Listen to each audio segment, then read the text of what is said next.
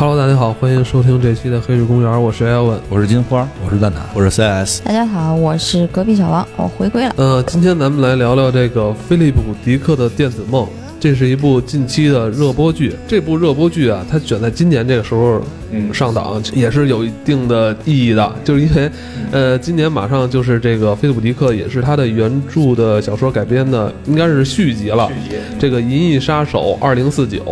电影要上映了，对，这电影就是利益相关啊，因为是我们公司来服务这个索尼嘛，就是所以我是提前观影看到了，而且的确是不错，就是在这儿我也就不跟大家剧透了，因为这部电影马上要上了。咱们节目开播的时候做过一期有关《银翼杀手》的这么一期节目，然后呢，今天我们就不再过多去聊有关《银翼杀手》这个剧情上的东西了。但我觉得啊，就是菲利普·迪克还是有很多可以聊的，因为这个作家很有意思，就是他在生前其实他的作品并没有让更多人去熟知，基本上是没有什么名气，也没挣着什么钱。但是他死后，他的作品慢慢的被。搬入了大荧幕电影。这次《菲利普迪克电子梦》的这个剧集是不是第一次他的作品被搬上了电视荧幕啊？这个应该不是了，之前有一个那个高保奇人。哦，高保其人，对对对对对对。然后这个其实应该算是第二个，而且是全部都是他的短篇小说。哦，高保奇人这个虽然说到这儿了，我一直想看没看，但 CS 好还是抽空看了看。我看了几集吧，因为那个前面他的那个世界观设定是太有意思了，是二战盟军败了，哦，盟军败了，然后所以。美国领土被瓜分了，所以大家信奉的那个人呢，全都是我们啊，不能说的那个名字，不能说了那个。然后就是，所以他那个所有人的生活状态不一样，但是社会还正常的发展，嗯而且也有科技的进步，然后等等一切全都是一个嗯，好好好，以以后有机会咱们再聊这 这个，因为这部剧好像不太易于推广哈，这个高保其人是吧？对，那咱们回头那个找机会再蹭着边的聊聊吧，呃。那今天啊，就是咱们也是赶着这个《菲利普迪克电子梦》这部剧现在热播，咱们呢也是来聊聊有关这部剧里边的前四集的故事。呃，我觉得还挺有意思的，咱们接下来可以慢慢去做。插播一个我们自己的广告啊，就是我们自己黑水公园的公众号已经在近期有条不紊的在进行更新了，然后在我们的公众号里边能听到一些我们独家的短音频节目内容。有兴趣的听友、粉丝，请来关注我们黑水公园的公众号啊！怎么添加呢？微信里边公众号搜索“黑水公园”就可以。OK，好吧，那就开始咱们今天的节目。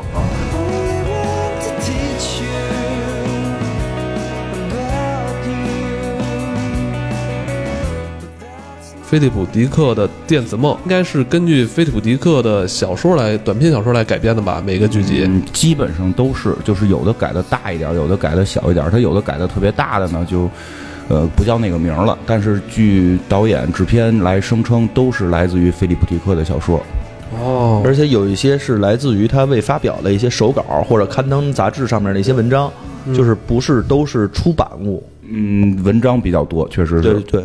对，而且我感觉这每一句看的吧，前边好像还比较能适应，后边吧都特别飘忽，感觉真是这个作者好像是，就是什么吸了什么东西，然后在这种状态下去写的这个剧本。你看那片头就能感觉是看到小人的感觉是吧？对，我我觉得他的片头很很厉害，我操，真是梦境的感觉哈。刚刚有一个镜头是菲利普迪克的那个人像，然后转过来其实是一个就是那个电子人嘛。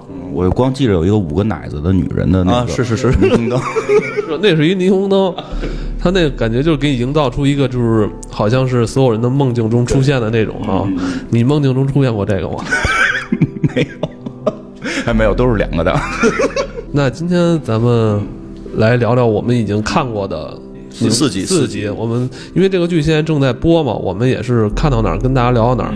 呃，其实网上有很多的这个菲利普迪克的粉丝，嗯，呃，写了很多相关的这种剧评，然后他们很多人是根据这个小说原著来进行很详细的这种评论。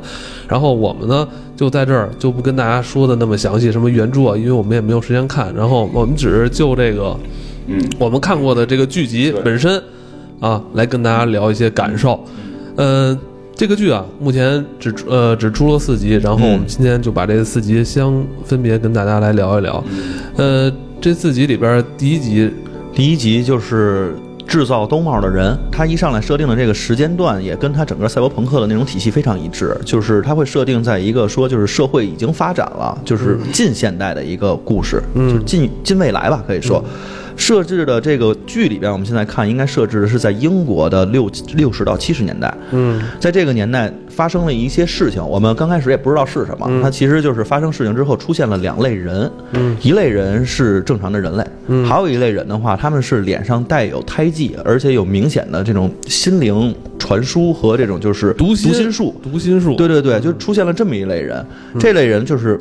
他们的出现其实造成了很大的这种社会阶级之间的矛盾，因为我的新思想能被去偷取了之后，所有人全都是不安的，而且隐私又保护那么，在那个年代其实大家也非常注重了，嗯嗯，所以的话，这个阶级的矛盾不断的升级，我们就看到这剧一开始就是所有的正常的人就开始闹事儿。就是说，我们的思想不能被窃取，让这群人全都滚蛋，要杀了这群人。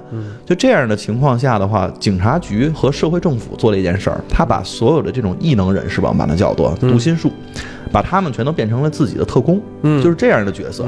为了维持社会的安定，为了能读取每个人的心灵，然后控制思想，这应该是一个政府行为。对，就政府这些机构把这些。用呃有这个读心术能力的人归编于自己的这个应该是政府这个工作人员，对，就变成公务员了。但是特别讽刺的是什么呀？咱们看似这些人好像能读心，有这种很强的能力，但是。也并不受这些政府人所尊重，对他们并不尊重，因为所有人都会觉得说你窃取我的思想，其实是对我的不尊重。所以这群人本来也就是异类嘛，对，被归为异类。这群人住的地方呢，都是贫民窟一样的，因为他们不能在正常的这种社交圈里边生活了，所以都住在了那种地方。他们这个年代设定也特别逗，他们那个时候没有电脑，我们没看到有电脑吧，然后也没有手机。然后所有人的办公还是靠纸质的办公，靠打字机，就是所以说六七十年代的感觉嘛。所以这群人的作用就跟我们现在电脑是差不多。它是不是也是一个架空的世界呢？完全架空，肯定是架空。对，他在那个短篇小说里边也是这种架空的这种世界观嘛，因为他写的。查了一下资料啊，写在的应该是一九五几年哦，五几年写的。对，那他五几年写的这个有打字机这事儿，已经是比较时髦了，比较时髦，已经其实是时髦的事儿了。所以他那个时候也并没有说电脑啊、啊互联网络啊等等这种东西的出现。所以他这个里边这个这些异能人士还有一个能力，就是他们能相互的传输信息，能迅速的去搜索信息。哦，他们好，他们这个大脑脑电波好像是互联的哈，对对，对要重组哈，就一个人知道什么事儿，可以把这个信息 迅速的。P to P 传输到另外一个人身上，全都是那个同族人之间互联。对，所以他们就像工具一样的生活在这个社会里边。但是好像在这剧里边也没有讲他们这种能力。剧里边没有讲，但是我是查了一下资料，虽然没看那小说啊，查了一下资料，他那个设定是说在马达加斯加山有一次氢弹实验，哦，那个氢弹实验坏了，就是等于是事故。所以导致出现了这么一批人，哦而且这批人的设定还有一个是在也是在小说里边我查到的，是说这群人他们是不能生育的，哦，所以就是他们即便能读心，他们能统治这个世界，但是也不能长久。哦，那这还真是有点这种就是核后遗症这种，对对对对对，有点那个 fallout 的那种感觉。然后，因为他们这帮人是有这种能力的，所以的话，大家一直要反抗嘛。他们就制造了一个东西，这个东西就是看着是粗制滥造的，你都不能把它称之为设备，嗯就是一个麻布口袋。麻布口袋就有点像这个 DC 这个里边的那个稻草人的面具是吧？对，就是是一个麻布口袋，上面刷了一层金属漆。嗯，对，就是刷了一层，还有带有铜锈斑斑的一个金属漆，然后刷上之后的话，它能阻挡脑电波。对你，谁戴上这个面具之后，可以阻止这个。拥有读心术的这个人对他的这个读心，对，嗯，然后他读心术还非常强，他除了能读你的心以外，他还能侵入你的记忆，然后去看你所有的东西，不是你当时所想的，是你所有知道的事情，他全能深入的进去。嗯，但是他读的时候也有一个风险，是说我在读你的时候，嗯，你是知道的，你是知道有人在窃取你的思想，所以大家为什么那么讨厌这帮人，也是跟这个有相关性。就是我进入你身体的时候，你是有感知的，有一个。性虐待一个人吧？对，不是，他是一个政府官员。啊，他是一个政府官员。资源管理部的一个头儿。这个人干一什么事儿？就是因为这群人，他们叫 Tis 嘛，然后他们是没有就怎么说生存空间的，嗯，也没有这种生活来源，所以他们干了一件事儿，他们能脑交，脑交，对他们就是开了开了这种怎么说，就是风化场所，把人全都聚集在一块儿，然后去去去。卖弄的不是自己的身体，是卖弄了自己的思想，嗯然后就用思想，然后去侵入你的大脑，让你感受到那种无论是快感也好，还是说这块我没太理解啊，这段我不知道他是怎么操作的。就是他应该是不光是能够窥探你记忆，其实就是比较强的那种，就是思维控制者，他可以可以给你传输一种影像，或者给你传输一种感觉，它直接控制你大脑。包括到后来他们去杀人的时候，也不用说拿枪打死你，摸你脑袋你就死了，就是它完全是控制你大脑的这种感觉。这两个不太一样，就是在那个风化场所里面出现的这种行为，完全是那个男人在模拟一个场景，就是他现在在脑中构建一个场景，啊、不管姿势也好还是场景也好，然后让这个女性去进入他的意识里面。然后感受他在他模拟的场景里如何去跟他进行这种鱼水之欢，反正我觉得这块儿弄得挺虚的，没我没看懂，我没看懂啊，你们都看懂了，你们都看懂了。咱都看过那什么嘛，那个宫壳嘛，那个里边不就是有类似这种桥段嘛？嗯其实它也是来源于，就是这个应该是一个意思啊，感觉反正这群会读心术人的这个社社会地位很低，很低。这有点就像那个《银翼杀手》里边那些呃那个就是仿生人，对对对对对。他也是不受社会所那个认同。对他他他整个设定的世界观就是把这群人变成了最底层的这些人，嗯。然后他们之间的社会矛盾。嗯。所以这个片子第一集的结尾是说，这些人找到了制造兜帽的这个人，嗯。把这个人其实肯定就给弄死了，嗯。这点咱就不多说了。但是还有一个非常大的一个梗，嗯，就是一直出现的这个我们少狼演的这个，在《权力游戏》里边的这个男主角。男主角。嗯少郎演的这个带有爱尔兰口音的这个警官，嗯他其实最后发现他的思想是不能被窃取的，也不能被读，他是天生就是戴兜帽的人，哦，他是天生他自己就有这种屏蔽的天赋，而且他经过后期的训练，所以他跟这个女的能一起搭档，就跟这个嗯变异的人，他是可以一起搭档，然后去去去办公的，因为他的思想完全不会被窃取。嗯但是最后的结尾，剧里边是说这个这两个人，我们也不知道是什么结尾，是到底是他逃离了火场，对，还是不知道是悲剧还是喜剧。对，这就不知道了。然后书里边我没看，所以我也不知道到底是个什么东西。嗯但是这剧呢，其实我觉得用的梗真的挺多的。刚才咱们说脑胶的那个，嗯还有一个地儿，我不知道你们看的时候注没注意，就是他们在去审问犯人犯人的时候，犯人说了一句话：一只棕色的狐狸快速的跳过了一只懒懒惰的狗。对对对，就是那句话，这句话是一个特别神奇的东西。我查了一下，嗯这句话如果你在键盘上敲下来的话，你会发现有一个魔法的事件发生了，啊你能把二十六个字母全敲全了。哦。所以它其实是一句特别没有意义的话，但是这个当时我看他跟那个读心术这人两个人好像在较量哈。对读心术人在念另外一个词儿一一句话，对那句话就没有特别深刻的意义了。哦但是那就就完全是为了打乱他，对，就是为了打乱他，他用这样的话能坚定自己的意志，不被去说被思想窃取。那咱们不行话，就是也要得练这句话，你知道吗那？咱们就练绕口令，知不都不吐葡萄皮儿，不知不知道倒吐葡萄皮儿。不是有吗？就不听不听蛤蟆念经，我说还 好多好多人念这个东西，就比如说在有一些。呃，有些老师教你们的一些技巧，比如说在这个男女进行某些事儿的时候，如果你觉得这个太刺激了，你就背一些古诗或者背一些这个 公式什么的，然后分散一下自己注意力。以前就是说有人教这招，就是说你就使劲想那个大河马，想大河马就是能让你分心，让你冷静下来，让你冷静下来，想大好好想想那个动物世界里的大河马，嗯，管用，管用，嗯反正我觉得导演跟编剧这个改的这个东西没看过原著，但是看完之后里边的梗啊，我觉得用的都挺好，那拍摄手法也挺有意思的，那个设定嗯。比较阴暗的空间。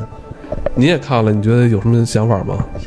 啊，我觉得虽然说这个剧的那个原著是一个五几年的一一个书吧，它是有一些现代的一些隐喻的，就是这些人他其实就是大数据，嗯他们就是从每一个人的那个脑子里边摘取了一些东西，并且呢，他们在就是说这在这个大数据的这个云里面，其实，呃，就是这些人是可以互相沟通的。然后呢，他们会把这些信息再 input 给另外一些人，然后呢，这个就是说。他们这些人的那个整个创造了一个数据云的这种大数据库，就跟现在的什么阿里，就还有就说什么百度啊在做的这些事情一样。然后他可以再给广告商啊什么之类的，他就可以给某一个人，比如说你同一个 IP 下，你就是有定制化的这种广告会出现在你的眼前。然后这个呢，就是我觉得他这一部剧，他把这个当成就是开篇第一篇就是剧来开头的这么一个意义。嗯，包括就是咱们那个喜马拉雅以以前咱们不是说吗，哎，咱们有时候被推到首页了，但有时候看你的手机就没有被推到推到首页，好跟你们咱们平时每个人订阅习惯有关系哈，它推送的不一样。对，是因为我看这个的时候，我我不知道 C 老师怎么想啊。刚才我觉得小王老师说特别对，因为我属于这个广告行业从业者，我看这个第一集的时候特别有危机感。哦这其实就是在讲我们，因为我讲你们，对，因为我们除了在收集别人的行为轨迹以外，我们还会做一件事儿叫 DSP，就是定向推送。嗯，就是包括刚才你说的这种行为，不光是在喜马拉雅上，在现在很多的网络媒体上，你都会看到，比如说你前两天看过淘宝或者京东的某个产品、相关的一些产品，嗯这个就是他对你的行为轨迹做出分析以后，给你推送的相关信息对息。，比如说前两天我上完京东之后，然后我再打开其他网页的时候，它旁边挂那广告就变成我之前看的那商品了。没错，是这样。嗯而且这个就是菲利普迪克这个作品，就是因为刚才像 C 老师说的，它是五十年代诞生的这个作品，嗯所以导致它与现在我们所认知的某些元素是有一个巨大断层的，嗯就是从六十年代到现代的很多东西没有产生。比如说像这种电脑或者一些先进的交通工具，哦。你看，即使是在那个状态下，大家开的车还是那种老式的车，哦，而且包括后面有一些集，即使即使这个就是科技水平非常发达，他们的车型还是老式的，像甲壳虫这种，嗯。在那个年代诞生出来的车型。嗯所以这也是我觉得导致观众看这个剧的时候，心里有一个巨大的一个落差，而且会给观众造成一种感官上的刺激。因为我在看这个剧的时候，就是这四集啊，就是都看完之后，我就发现，嗯，虽然咱们这个科技发展、社会进步啊，但其实很多这种内在人人类社会内核的东西还是没有被改变。嗯，其实，所以你看，要不然他五十年代他创作小说的这个剧情，其实有很多就是共通的地儿嘛，是吧？没错。尤其是像我们那儿有一些那种技术大牛，他们真正写代码那种特别牛的人，他们出门第一不用那个微信、支付宝，第二不用信用卡，永远用现金结账，就是因为这些人他其实都是特别有这种潜在的这种意识，他们要防范别人能够窃取他们的信息。你们这儿德国同事是吗？啊，对我们那儿有那一德国老头儿，他连一张信用卡都没有，公司给他买机票，否则他其他全买机票什么的全用现金支付。他是保密局工作的吧？他这个人，对，尤其是他是一俄罗斯人，然后那个他在德国，然后现在入了德国籍了。他是一特务。我一直觉得他是一特务。我就是特务，就是因为我前两天去芬兰，他们芬兰那边的街街头一直流传一个事儿，就是说这个现在德国的这个总统吧，是叫是普京的这个密探，所以现在扰乱整个欧洲。那个过来的时候跟我们一块吃饭嘛，然后吃完饭之后，然后我们就拿那个支付宝拿一个二维码出来结账，然后他就看了我一眼说。你们都一直都这么做，我看你们中国人这么做了好长时间了，你们有没有一些危机意识？我说怎么个危机意识？他说，你看你们现在出门也不带钱包，然后你现在有信用卡你都不用，你永远都在用同一个 device，就是同一个设备来支付，你这样是特别危险。什么百度啊，什么 Google 啊这些东西，你只要是开着它开过一次，然后你用它打过车，然后你从哪儿到哪儿，你每天的轨迹，然后你每天在哪儿。结过账，他全都知道。你这样的话，你就人就整个透明，谁想查你什么的，全都能查。我说那怎么预防这件事？他说现金结账啊。不是，那他他如果他用的不是苹果的话，或者不用的是那个就是智能手机的话，我还挺能理解的。他如果用的是一个特别老式的，比如三三幺零这种的，我觉得我还能理解。他用的就是一三三幺零。我那那绝对是特务，我跟你说。我跟你说，今天上午我刚跟大家讨论完这个问题。现在全世界只有一个国家在大力提倡线上支付，啊，知道吧？就是因为因为说白了，就是移动设备的安全是其实是天方夜谭。所谓的移动设备安全天方夜谭，包括我们所用的现在电脑的这种终端，其实都是。呃，因为之前我们那个我不知道这话能不能说啊，因为之前我就是去过一个 DSP 公司，因为 DSP 这个投放形式刚刚兴起嘛，呃，他跟我说，他说我能把这个。信息，我把我的广告推送给定向的某一个人，这个人是因为是一个公众人士，我就不能说了。然后他真的去推送了这件事儿，并且得到了回复，并且精准的确实投放到了这个人的眼前。这个人是一个至高无上的人，是吧？啊，就他就是一演员，哦哦，吓我一跳。我告诉你，就是有一特别逗的事儿，我们服务甲方的时候，经常会有做，尤其是你去做这种精准定向广告的时候，因为它前端是 DSP，后端是 SSP，中间还有 AD Exchange 等等这一系列的东西组成的这种就是定向广告投放系统嘛，它能定向到客户的领导。嗯这个是最关键的。直接影响领导这事儿，单子就对就成了啊就成了。所以的话，所有的这种单子下来之后，第一件事就是你们能不能定向到领导这个家门口啊什么的。哦你想投户外广告都是嘛，更别说这种互联网广告了，都能做。刚才咱们说一些什么数据啊什么，但咱们这种节目不太容易被人摸透吧？咱们这个是吧？想什么说什么的这种，嗯，对，节目摸不透，大家已经已经摸不透了，连更新时间有时候都摸不透。我们不能太有规律是吧？太有规律就被某些这种就是会他摸咱们这个规律了。嗯，对。然后后来那个我们在那次吃饭的时候，深入探讨另外一个问题，就是中国人为什么那么缺乏隐私权的意识？就是中国人好像这个回头再聊吧，这太长了。回头咱们专门做一个有关这个德企那些事儿的节目，咱们会在订阅号里边来更新。怎么找订阅？订阅号就是咱手机微信公众号，你搜索“黑水公园”就可以了。其实这个第一集，我我觉得这几集里边第一集质量还是不错的。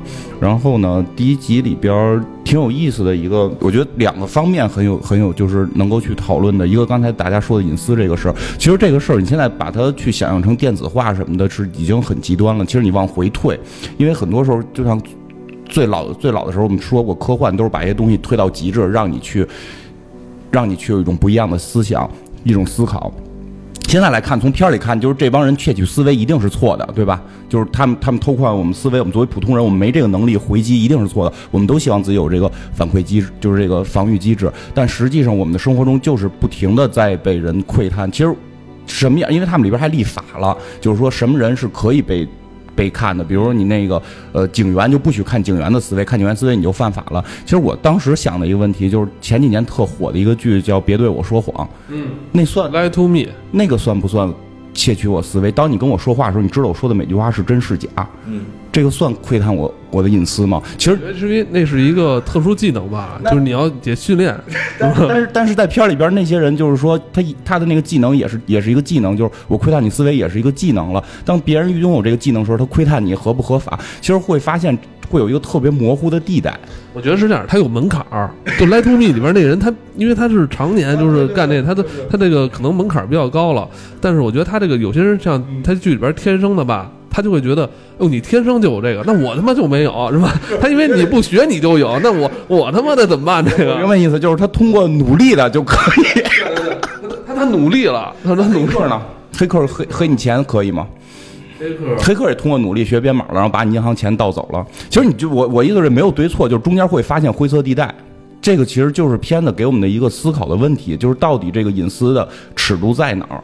这个这个真的值得我们去思考。中国人对隐私一种概念，其实外国，因为我记得外国有一个老头儿，不是老头儿，一男人说开车带着情人开车，然后闯红灯，啪被拍下来了，然后照片就发到网上了，结果被他妻子看见了，就离婚了。然后这老这个这男的就告告这个交管局吧，应该叫，就是你侵犯我隐私，结果还告成了。所以从那之后，就是所有副驾驶脸是要打光的，就是拍照片的时候副驾驶要挡上，不能看副驾驶是谁。就是就是你会发现这个隐私到底在哪儿？就每国家可能也不一一样。第一个问题就是看作用。我觉得，如果你的作用是用来帮助别人的话，其实是可以的。如果你比如像黑客偷钱，这属于具备社会危害性，这肯定是违法的。盗贼的钱，然后发给了普通老百姓，就这件事儿，他一定那肯定不行。他我觉得对对就是道德层面的这种灰色地带，所以它其实并不是说对与错。呃，对，就是它里边会变灰色了，就是这个是让我们思考的。我觉得没没有答案啊。然后另外一个层面就是刚才 CS 说特对，因为那个片子里边感觉没有手机，没有网络，但所有的那些底层的那些具有超能力人，他们有了一种东西，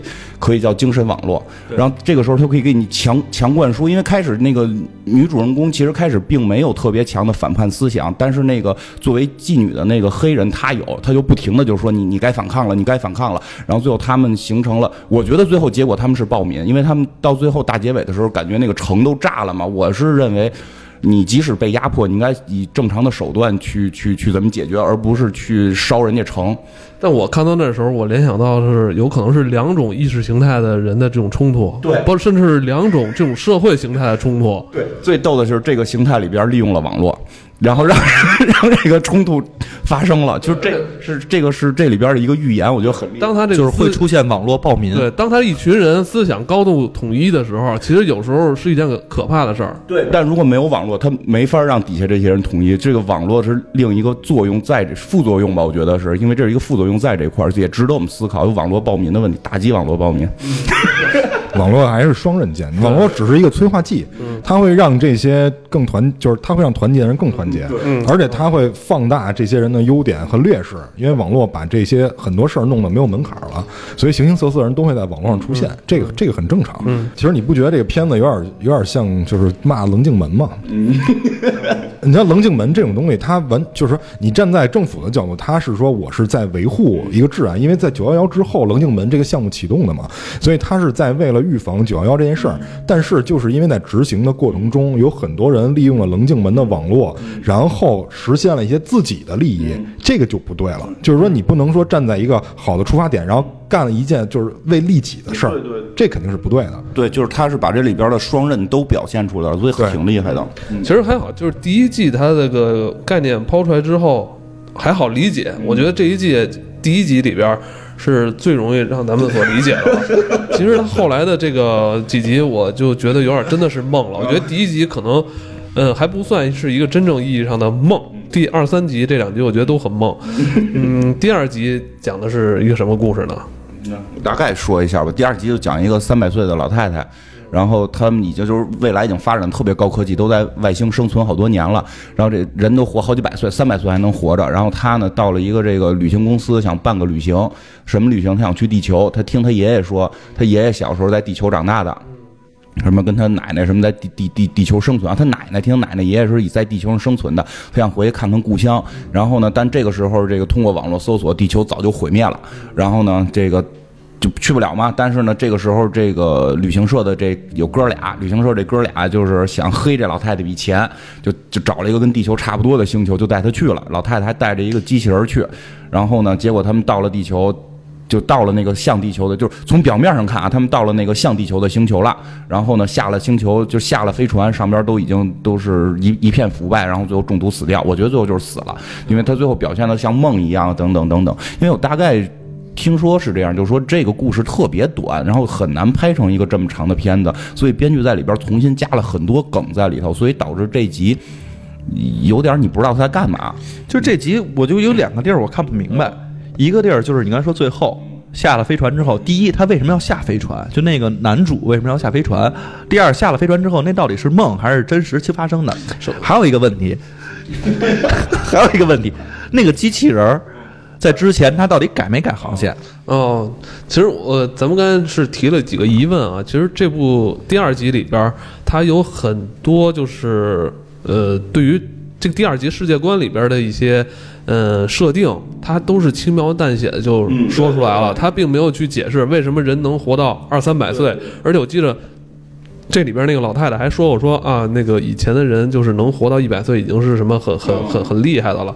所以它里边有很多很强的世界观设定，地球会被毁灭啊，这些点其实他都没有提到。我不知道那个原著小说里边有没有详细的这种描写，好像也没有吧？看 按照这架势，嗯，以菲利普迪克的写小说的这个性格是没有，就是他一般就是直接抛出来，然后这些有些世界观他觉得有用的，他会在小说里给你描述到。他觉得这个世界观没有必要去解释，他就搁这儿了，嗯。”因为本身就是虚构的，我说什么样就是什么样。那个刚才 C S 那问题，我有一另外一想法。真这里边那男主本身就是那爷爷，他是被冷冻的。然后当他回到了那个地球之后，然后他被就是那个跟老太太一块儿的那种想法，然后他激起了他的回忆。所以我认为他后来都是回忆，他不是说他们比如缺氧或者怎么着出现了一种幻觉。我觉得他之前就是回忆，他们已经死了。所以其实老太太那照片是真的。对，老太太那照片是真的，就是真的是男主跟他一起年轻的时候，跟他奶奶一起年轻的时候拍的，是对。然后他过来做这个航行的目的是什么？他就是为了唤起他爷爷的记忆。因为他找到了他爷爷，他爷爷被冻起来了，就可能比如说他爷爷被被谁给冻起来，然后他奶奶可能就一直什么守寡啊，然后就找不着他爷爷啊，想让他爷爷记起他奶，完成他奶的一个遗愿，然后他带他回到他们以前生活的地方，即便是一个很像的地方，然后他们就回去了。回去之后呢，他就。那个他爷爷就比如说缺氧，或者说临死的时候，哎，就想到了这，然后他也很欣慰，就是因为他他爷爷已经想起来他奶奶了。这集吧，然后后边他就是真的是电子梦了，真是电子梦。对，那绝对是梦了，就是是就是最后那些场景，什么回到什么特美好地球，那个都是梦了。其实我喜欢这种开放式的结局，我喜欢这种开放式的结局，我不像说。你告诉我说具体应该是一什么？看完之后真的是你会盯着屏幕，这个时候放空五分钟，这个时候应该给你一个三分钟黑屏，那对对对，给我一个黑屏，让我好好思考一下。就是在男子把衣服都脱了下水的时候，然后应该三分钟黑屏是吧？据说这个原著小说特别短嘛，然后在原著小说里边，那个机器人戏份也不多，因为这里边 CS 还有一问题，就那机器人改没改航程的问题。其实好像在原著里边是没改航程，但是他们找的那颗星球就是地球，他们以为是一颗像地球的星球，那因为时间太久远了，星球的名字也变了，然后星系名字都变了。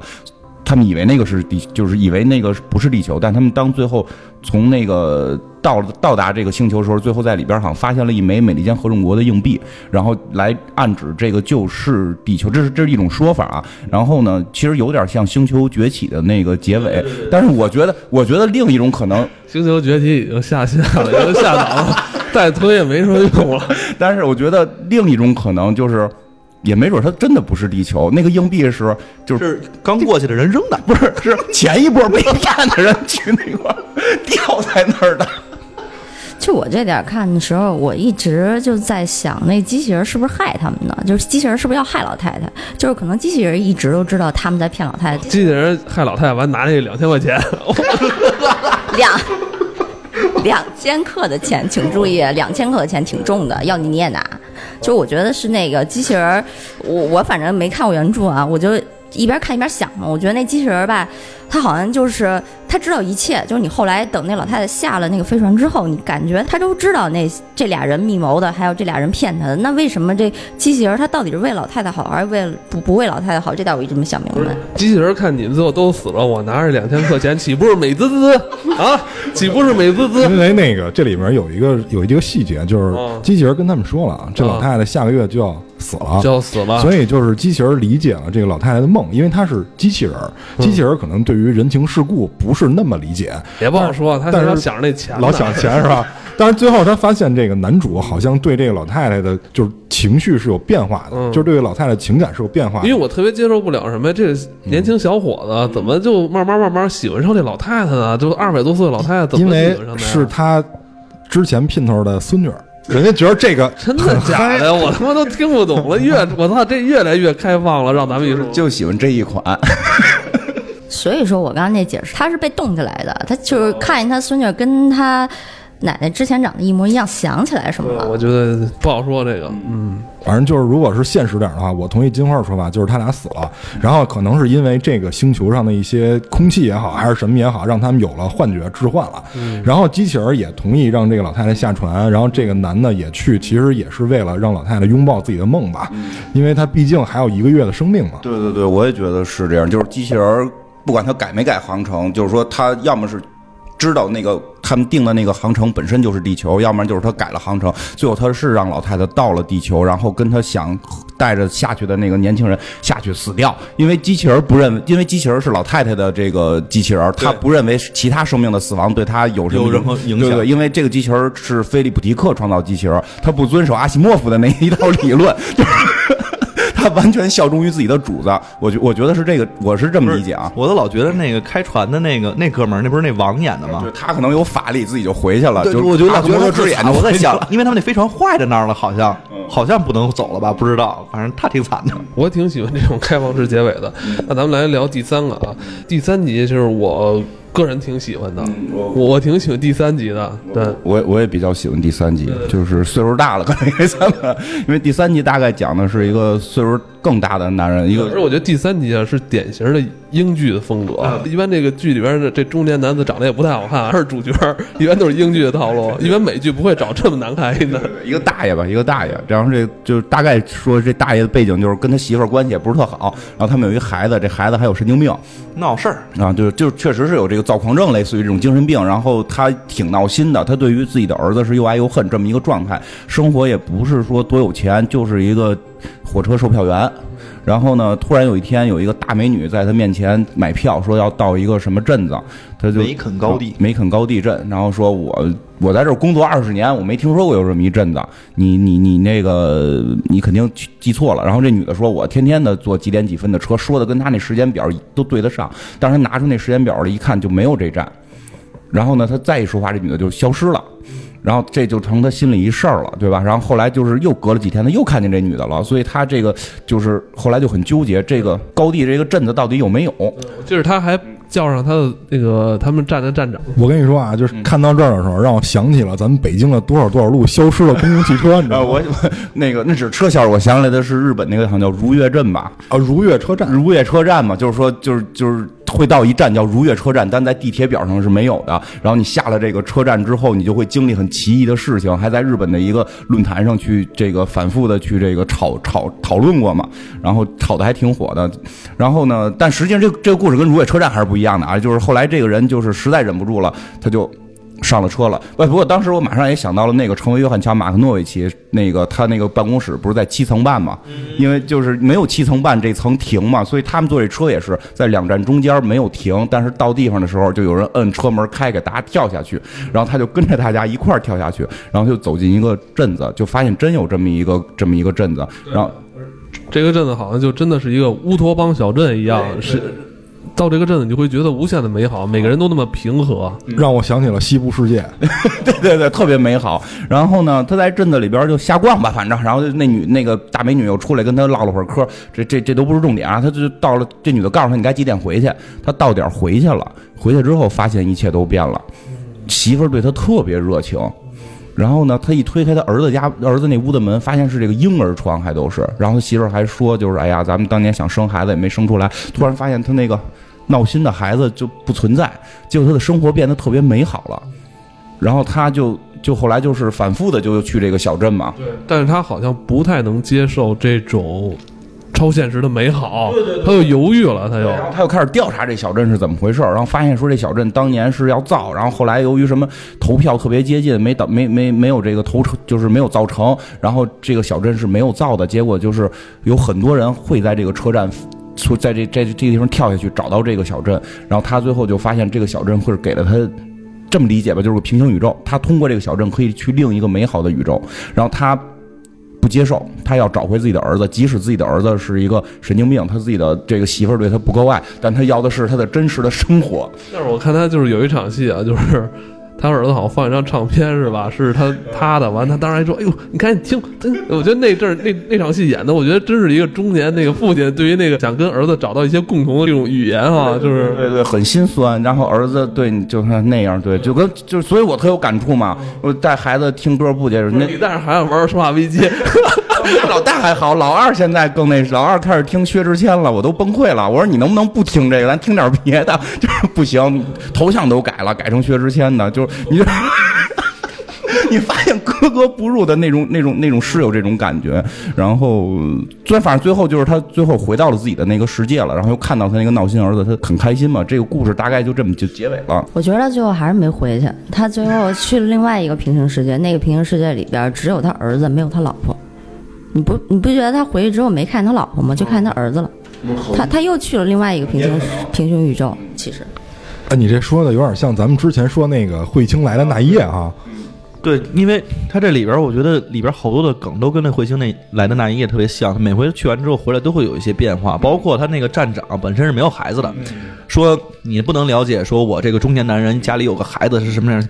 我没有孩子，我多少个孩子呢？对对对，就是就是他每回好像都会到了不一样的地方，反正最后回到了一个有他儿子的地方，是还真是好像没见着他，没见着他他媳妇儿媳妇儿，也可能跟小王说的是他还是没回去。不是，还有一个那个小的那个细节，就是他每次去那个小镇的时候，其实发生的很多事情都跟他每次去的时候是一样的，都是同一天。都是同一天。他出来的时候都会有一对新婚夫妇说我们刚结婚，我们特别开心。撞他一下，然后后来他最后还骂了人家，人家人家还说 thank you。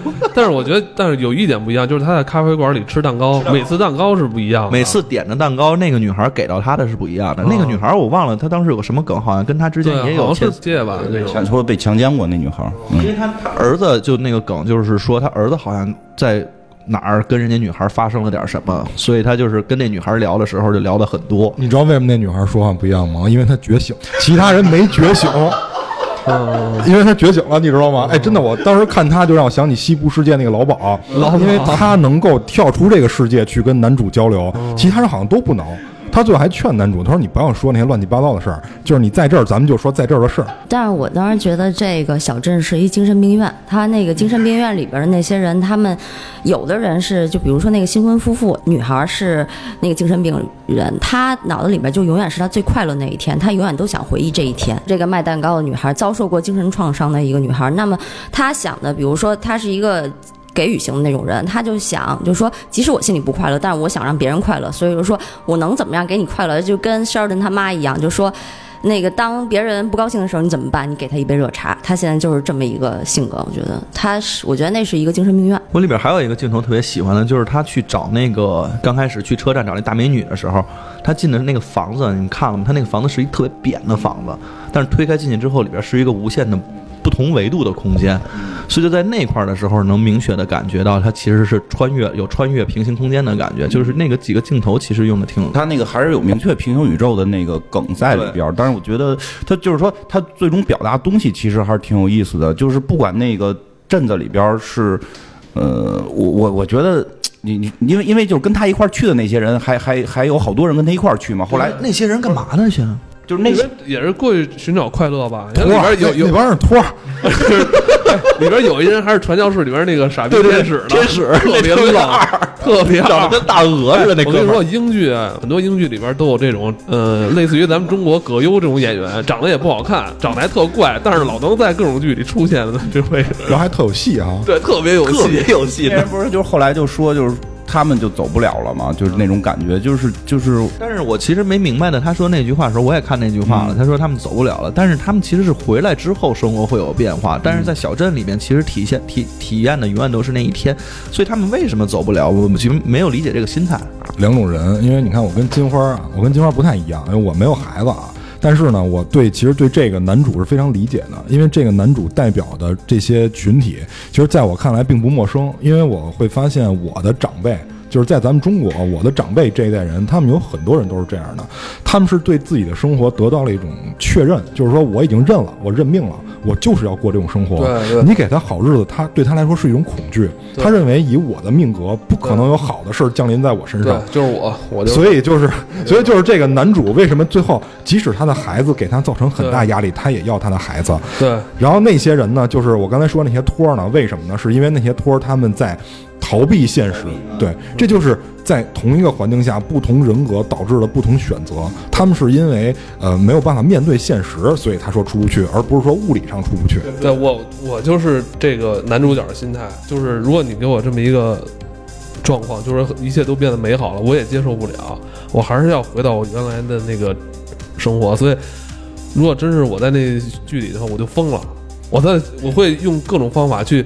去回到这个现实生活，如果现实生活发现不对的话，我会特别那焦虑。所以你会跟男主一样吗？就是不断的找回现实。对，我一定会，我一定会。这个你只有回到现实，我才会有一种才会平静，就是在这种平静里边重新去面对我的这种麻烦也好怎么着，但是我会想办法去克服、去解决这些麻烦，我一定要去解决。这是一种变相的斯德哥尔摩综合症，就是你对不好的现状的一种确认。就是如果你回不到那儿的话，你会失去很多东西。他更多的不是说因为他觉得变好了他接受不了，而是他要找回真正的自己，就是他必须要有那个。真实的我，就是我。虽然他最后可能没回到自己的那个宇宙，这个因为结尾可能会相对开放，可能他没回去，可能他回去了。但是他所干的事儿是在找寻真实自我，就是他开始会对自己的生活并不满意。其实每个人，我我觉得是这样，任何人对自己生活都不满意，哪怕那些我们现在看起来我们想成为的人，可能他们都会觉得生活是有缺憾的。然后当他们真的达到了，就通过这种超现实主义达到了自己想要的想象中那样。就像你说的，你会发现失去东西了。你失去的那些东西，发现是你真想要的。就作为这个这个男人，是他希望是媳妇儿对他好，他这个这个孩子这个倒霉的事儿没有。但他当他真过到那样，他发现他的孩子没有了，那是他真正不能舍弃的东西。对，呃，带来很多麻烦是吧？家庭上的一些东西。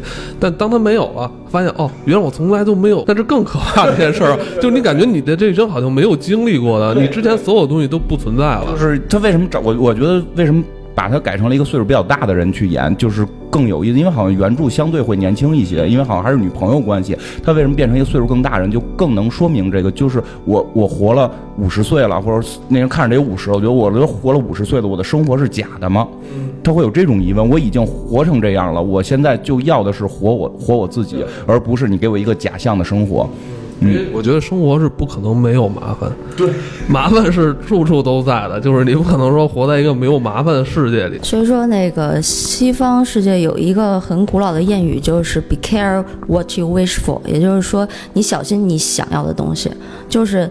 他的那种概念就是说，你想要一个什么东西的时候，一定会用另外一些东西来换的。谚语里面的那个故事就是说，呃，有一对老夫妻，他们就是说，哎呀，我们好穷啊，我们好想要很多钱呐、然后就是他们就每天跟那个佛祖祈愿啊，还是怎么着，就说啊，我们要很多的钱，就拜托给我们很多的钱。然后后来有一天，就忽然他们就发现他们的孩子生病了，又来了一堆人把他们孩子给弄走。你们这孩子得了一个很罕见的病，我们去拿他研究了，你你拿钱吧。哭说，哎呀，我们要孩子，我们想想让他回来，孩子回来了，结果他们的农田就没有了。欧洲那边都有这么一个概念，就是说，呃，当你跟就是上帝要什么的时候，请你注意，他有可能让你丧失一些其他的东西。我觉得这个是跟这个剧里面的那种概念很好，就是说他一开始可能对他的生活并不满意，他可能觉得哎他的儿子是一个麻烦，他肯定会想说哦 God，请你把他带走吧。但后来就发现哎真的带走了。然后就说啊，我的那个老婆跟我就是关系这么不好，哎呀，请你让我们回到以前的那种关系吧。就很多这种东西，就是会和以前的这个谚语是契合在一起的。嗯，一种对生活这种态度。对，就是别想要什么，过自己，命运就这么注定了，就过你的命呗。第四集，第四集讲讲的是什么来着？太看明白，啊，没事儿没事儿，我也没太看明白。就是第四集是这样，第四集的名字叫《疯狂钻石》（Crazy Diamond），然后他一上来放的这个歌叫《Octopath》，就是章鱼。这个章鱼有一个梗，就是这首歌实际上是被收录到一张叫做《Crazy Diamond》的专辑里面的，所以一上来他用这个当了片头曲。这件事儿呢是。这个演员很出名，史蒂夫·布西密演，他也是一个中年人，他在这里面演的是一个中年人。然后一上来的时候没有太多的交代世界观，他只是说了这个星球上的一些能源枯竭了，然后我们没有办法从这个星球里面再采集现成能用的一些资源。我然后我们就会发现，他跟自己的妻子在房子里面开始种一些作物，有点像豆芽似的东西，然后还从抽屉里面拿出了一天就坏了的鸡蛋。嗯，就是这个在这个星球上，食物的保质期变得很短。连地球都不是了。就是他只是说恒星这个词，他没说是地球，他只说了恒星。所以所有的食物在这个星球上面的保质期非常短，然后到期以后会被人收走。然后呢，他们就去坐车去了一个地方，就是这个食物被收走以后，他们就坐车去了一个地方。这个地方呢，从外表看起来是一个工厂。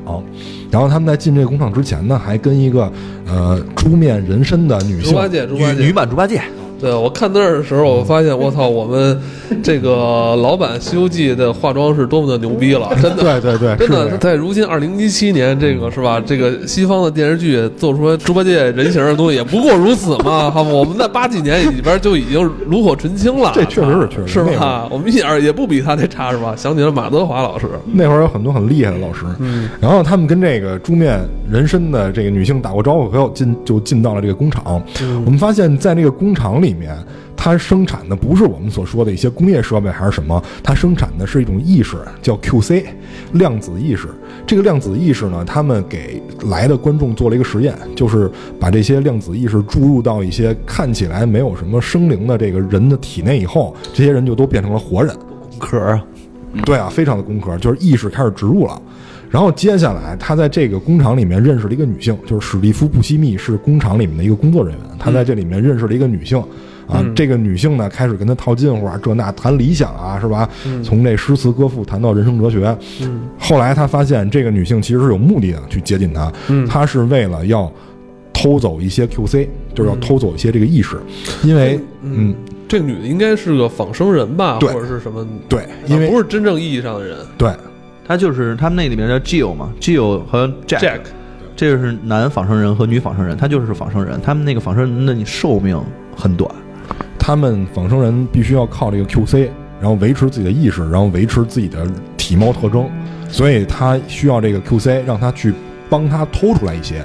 然后他们呢偷出来一些以后，发现这个女的是要把这个 QC 卖给一个其他的人，这里边这个人出现很炸裂，因为这个人他的眼睛上是有胎记的，就是红色的那个胎记，所以这其实是第一部里面的那个可以读心的人。但是这个人，嗯，你从体貌特征可以看出来，他的生活过得并不好。其实我觉得就是延续了第一集那个设定，就是他们这些能读心的人，呃，不被社会所认可，所以被挤到了边缘。他们住都是住在森林里边，特别破旧的。第一集跟第四集联系在一起了，是吧？对对对对，哦因为第四集那个人明显就是第一集里面会读心的人嘛。哦，然后结果这个人黑吃黑，拿到了 QC 以后，把他们都宰了。哦，但是这个女仿生人呢，却逃了出来。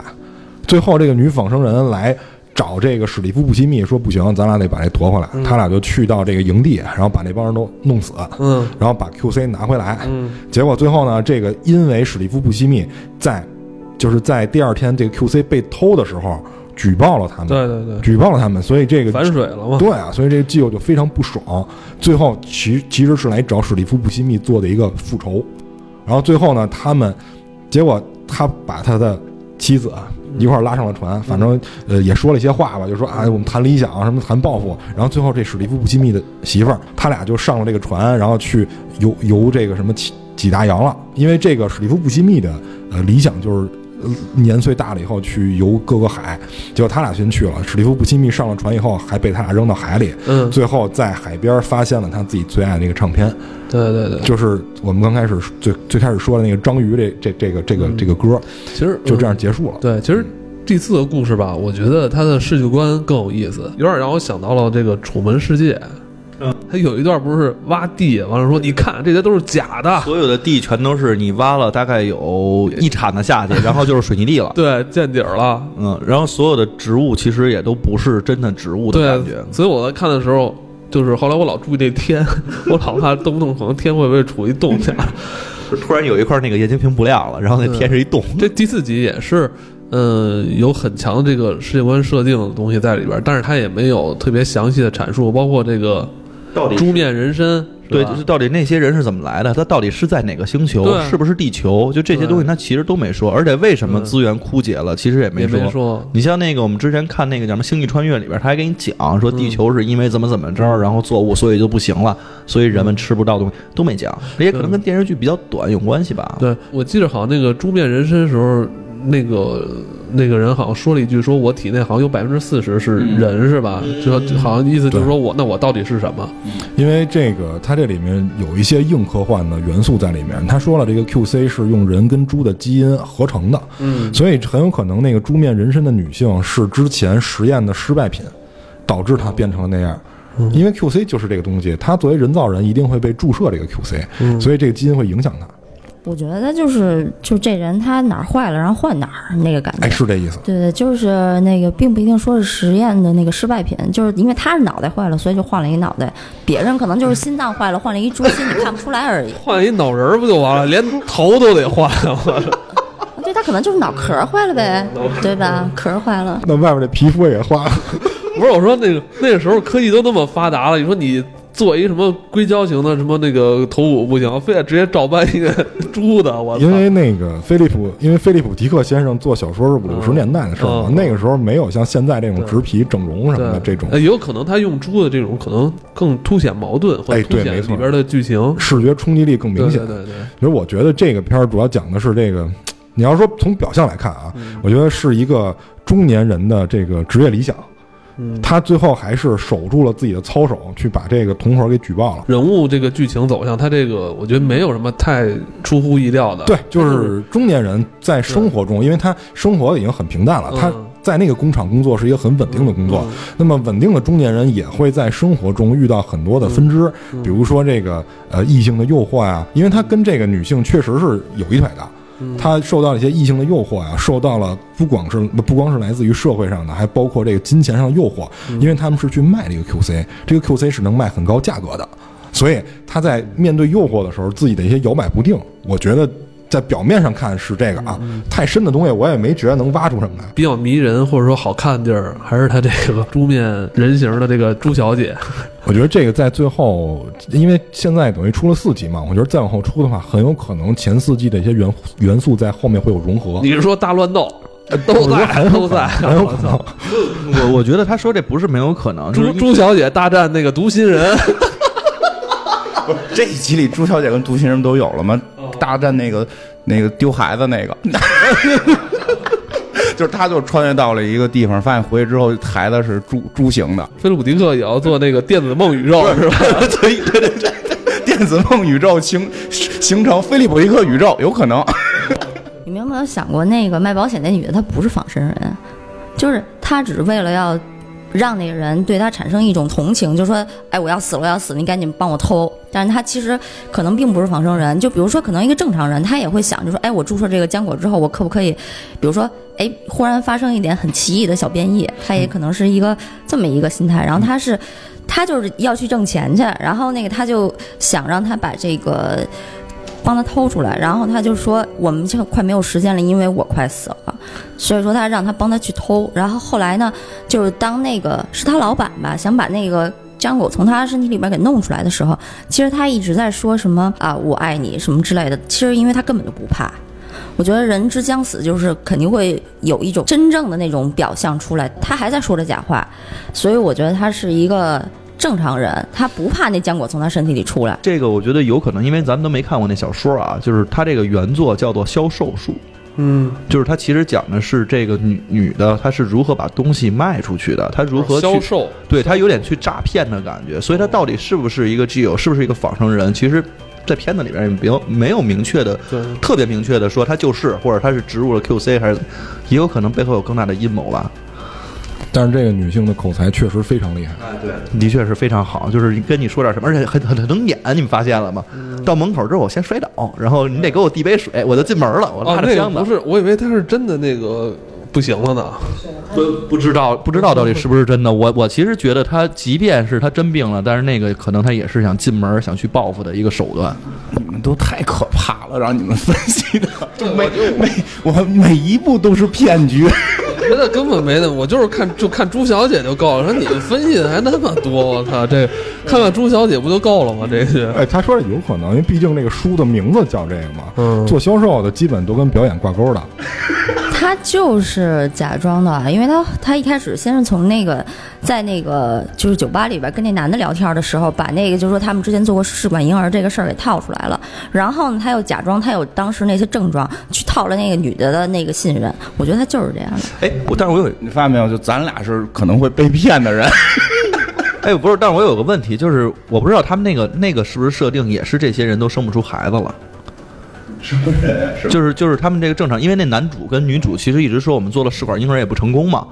所以他们才发明了这种就是仿生人还是怎么样延续人类的发延续，就这个是有可能，因为他们连那个什么什么植物不都是没有了吗？都地上都铺的，我觉得就甭管是假的还是说人工什么的，就它已经基本全部都基因化了嘛。所以很有可能，我觉得他们那个世界在未来孩子都是靠这种造出这么一个人，注入一个意识，就都是人造人啊，有这种可能性。我我觉得啊，我就瞎猜，因为实在这集没看懂，我觉得都是骗子。这部剧现在更新了四集，我们也就是看了次，像那个黑镜的套路，有点像黑镜套路。嗯，其实从我觉得从内核上是挺像的，但是可能从表现上是有一点差别，因为它是菲利普迪克的作品，他为了，呃，他还真不像后来我们看那些菲利普迪克改成电影的作品，因为他那个可能我觉得投资大，然后要求票房回报高，基本上是改成现代状态了。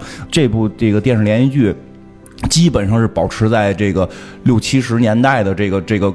那会儿如果拍科幻是一个什么感觉？我觉得，我觉得它有点回归那种那种老科幻片的。所以它跟黑镜的区别，我觉得也在这儿。黑镜其实都是给你去一个远未来，或者它这个是一个，就是你可能发生在六七十年代的一个未来，可能发生在一个二零零四年的一个未来，就都是这种的一个感觉。发生的科幻好像是在我们过就是已经过了的那些平行宇宙的未来。对对对，就是所以它就给你感觉跟黑镜还是有一定差别。我觉得格式可能差不太多，最后其实也有些隐喻啊什么的，但是我觉得。核还不太一样，它还是那个菲利普迪克的那种赛博朋克的感觉。那你认为就是现在现今这个时代，为什么就是菲利普迪克作品突然就是大量的去搬上荧幕了？有什么现实的这种意义吗？嗯，菲利普迪克的作品基本上是讨论存在，就是存在主义。其实你会看到我们刚才聊的很多东西都是。事物是不是真实存在？人的人生是不是真实存在？人的意义到底是什么？就是是在讨论这些东西和一些灰色地带。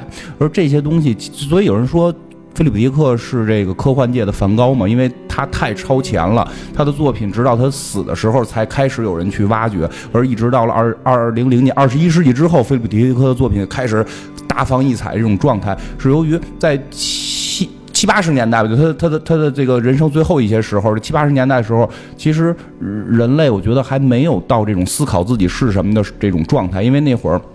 还冷战呢，我觉得不是说光是这个科幻技术层面的问题啊，就是说那会儿是在冷战阶段。你说那会儿什么星球星球，还一说我没给做广告啊，就那会儿老星球的那个冷战的这种感觉在里边，就是会不会核爆？那会儿最最担心的是这个问题。而你菲利普迪克很多作品是核爆之后，核爆并不是一个大问题，而是核爆之后的一些故事，就就你会发现他在讨论存在主义就。人富裕了之后才会考虑这些问题，所以那时候比较火爆的作品是《星球大战》，要么就是那个《沙丘》，是吧？是呃，是有一个很强世界观架构，而但是这个这个世界观架构是我们能理解，是能爽的这种感觉。我觉得跟互联网时代的有关，就我们互联网之后很多东西，你都变成一一个人自己玩个手机，摁个电脑，你会开始去。觉得你自己的存在的意义到底是什么？我们越来越东西东西虚拟化，跟刚才说的，我们支付的支付的这些钱都已经不使用了。我们使用的变成了开始是信用卡，后来变成了手机。那当你变成手机的时候，那就是一堆代码。到底什么是真的钱？钱是不是存在？就就存在主义的就会很凸显了。因为我在想，说现今这个时代还有没有这样的作家或者这样的有想法的人去写一些？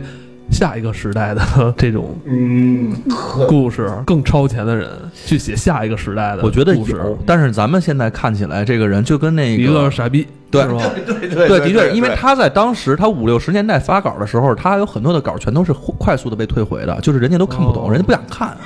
然后你就是到七八十年代，都是梦话，都都梦，这都是说胡话，喝多了吧，哥们儿，就可能是这种感觉的，你知道吗？直到其实八九十年代的时候，逐渐有一些人开始理解他的思想，所以才会有了一些影视作品去改变。近两年之所以这么多，真的是因为他的东西其实讨论这种人生价值观，就像你说的，这可能跟咱们自己的需求理论也有相关性。我的人生已经到达了这个，就是人的社会程度已经达到这种程度了，所以我要思考的不是说温饱什么的这些问题了，我要跟谁打仗打架的这种问题。我可能要思考人生了，就是我们现在每一个看电影的时候都在思考人生的。我觉得菲利普迪克作品，我其实最早接触的还是他那个《手术派报告》，是那个那个斯皮尔伯格的那部。而且现在这种就是传记的这种形式是不是比较流行啊？因为你看菲利普迪克的作品，现在等于又拍了电视剧，然后就在今天上午，我发现又有一部新剧诞生了，叫《斯皮尔伯格》，也是一个连续剧。所以斯皮尔伯格对斯皮尔伯格就是咱们说那个是人物传记吗？是咱们说那个导演，他是半纪录片的形式。所以我就是在想，是不是现在大家很流行去缅怀一些呃在世的或者不在世的一些大师？因为就像刚才金花说的，他们在讨论存在的时候，是不是也给我们这些网民一个警示，让我们反省一下，我们现在到底是在做什么？思考一下人生。那个像你说的，就是现在会不会还有菲利普迪克这样的人？其实肯定有，但是咱们的水平。没法知道，我觉得是这样。就像刚才 C.S 说，菲利普迪克像早期很多作品不被认可的时候，但是还叫就突然一下想海海因莱因吧，那个就是视角就是那个科幻三三三大巨头之一，他相中了这个菲利普迪克。如果没记错的话，就是他会给给他很多资助，所以就就是。现今的大师可能会看到未来的那个人，但是咱们现在又不是大师，所以咱们看不到那个未来的人。我我我觉得水平问题，我觉得这是。哎，你不是刚才说那话的意思，是不是想让给咱们投资？嗯，好吧，那今天差不多了吧？黑水公园的公众号里边还会做一些观剧指南的微信公众号“黑水公园”。那好吧，今天这期就先聊到这儿。好，拜拜，拜拜，拜拜。